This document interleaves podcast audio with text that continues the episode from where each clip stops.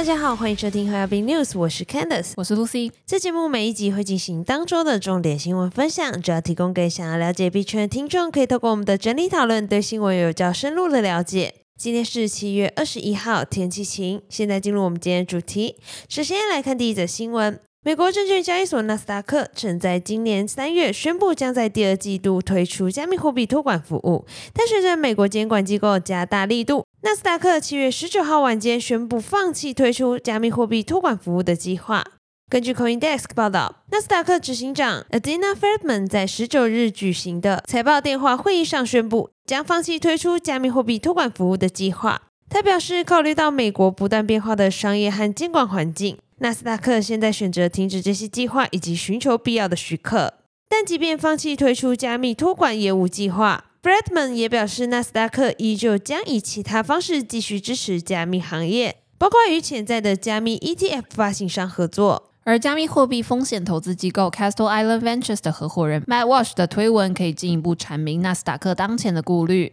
他表示，SEC 主席 Gary Gensler 和一直以来都对加密货币不友善的议员 Elizabeth Warren，透过 SAB 一二一法规的限制，让许多美国希望提供加密托管业务的机构感到挚爱难行，因为他们需将托管的客户数位资产作为负债，记录在公司自己的资产负债表上。因为 SAB 一二一法规，提供比特币托管服务的银行需要将客户的比特币视为银行资产，这意味着会产生资本成本。接下来看下一则新闻：美国证券交易委员会 SEC 曾在六月相继对在美营运的中心化交易所 m i n a n c e US、Coinbase 发起诉讼。而在十九日晚间，又传出美国参议员正在引入新的草案，拟将监管触手伸向 DeFi 领域。根据美国参议员 Jack Reed 个人网站发布文章，他于十九日提交了一项新草案，要求收紧 DeFi，也就是去中心化金融系统中对 KYC 和反洗钱 AML 的要求。在 Reed 看来，DeFi 平台提供的匿名性将为不良行为者提供庇护，因此应该采取更多措施来确保不存在非法交易。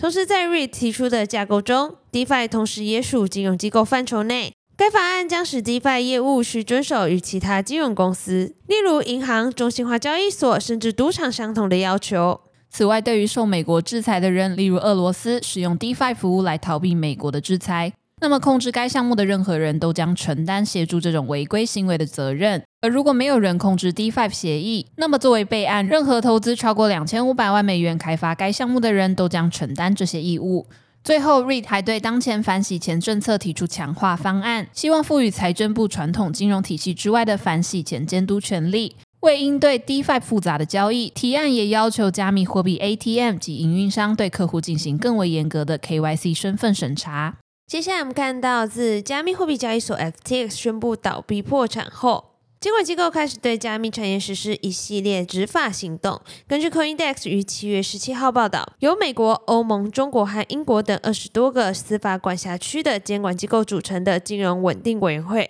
开始呼吁制定更严格的规则来保护加密货币用户的资产，同时避免利益冲突。据报道指出，金融稳定委员会 FSB 发布了确保该行业一致和全面的监管建议。这些建议是以十月份发表的国际加密资产监管框架为基础，重点防范 FTX 和 Celsius 等公司挪用客户资金、操控代币价格等行为。文件中提到，过去一年发生的事件凸显了加密资产和相关参与者的内在波动和结构的脆弱性。新规范可能会导致大型加密企业集团被迫分离其部分业务和职能。另提到为何要实施更严格的全球监管规范时，金融稳定委员会 FSB 表示，最近更专注于美国加密友善银行的倒闭事件，两个月前 USDC 稳定币短暂脱钩状况，以及 Terra USD 稳定币在二零二二年五月暴跌，这些都预示着加密市场进入寒冬。接下来我们看到，由于监管担忧稍微减退，加密货币市场部分领域出现交易量暴增的情况，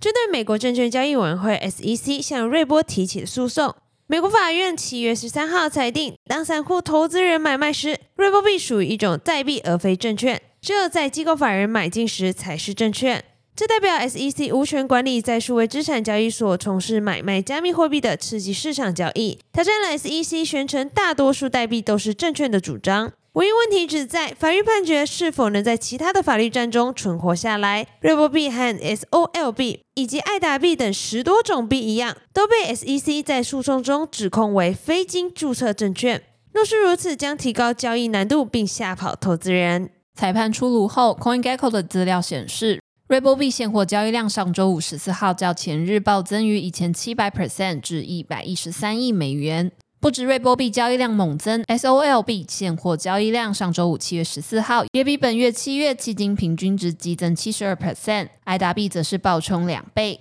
比特币因为已被视为商品，因此不受这次诉讼的纷扰影响，但比特币仍从中获益。上周五七月十四号和上周六七月十五号的交易量超过两百一十亿美元，比本月七月迄今单日平均值高出七十 percent。数位资产资本管理公司 CEO Richard Galvin 说：“比特币以外较少的代币，不但交易量明显增加，初步迹象也显示市场信心好转，是好几个月以来第一次出现的优异表现。”本节新闻分享就到这边结束了。若听众有任何国内外新闻或消息，希望帮忙阅读，可以在下方留言告诉我们。感谢你收听今天的和亚宾 news，我是 Candice，我是 Lucy，我们下周空中再见，拜拜。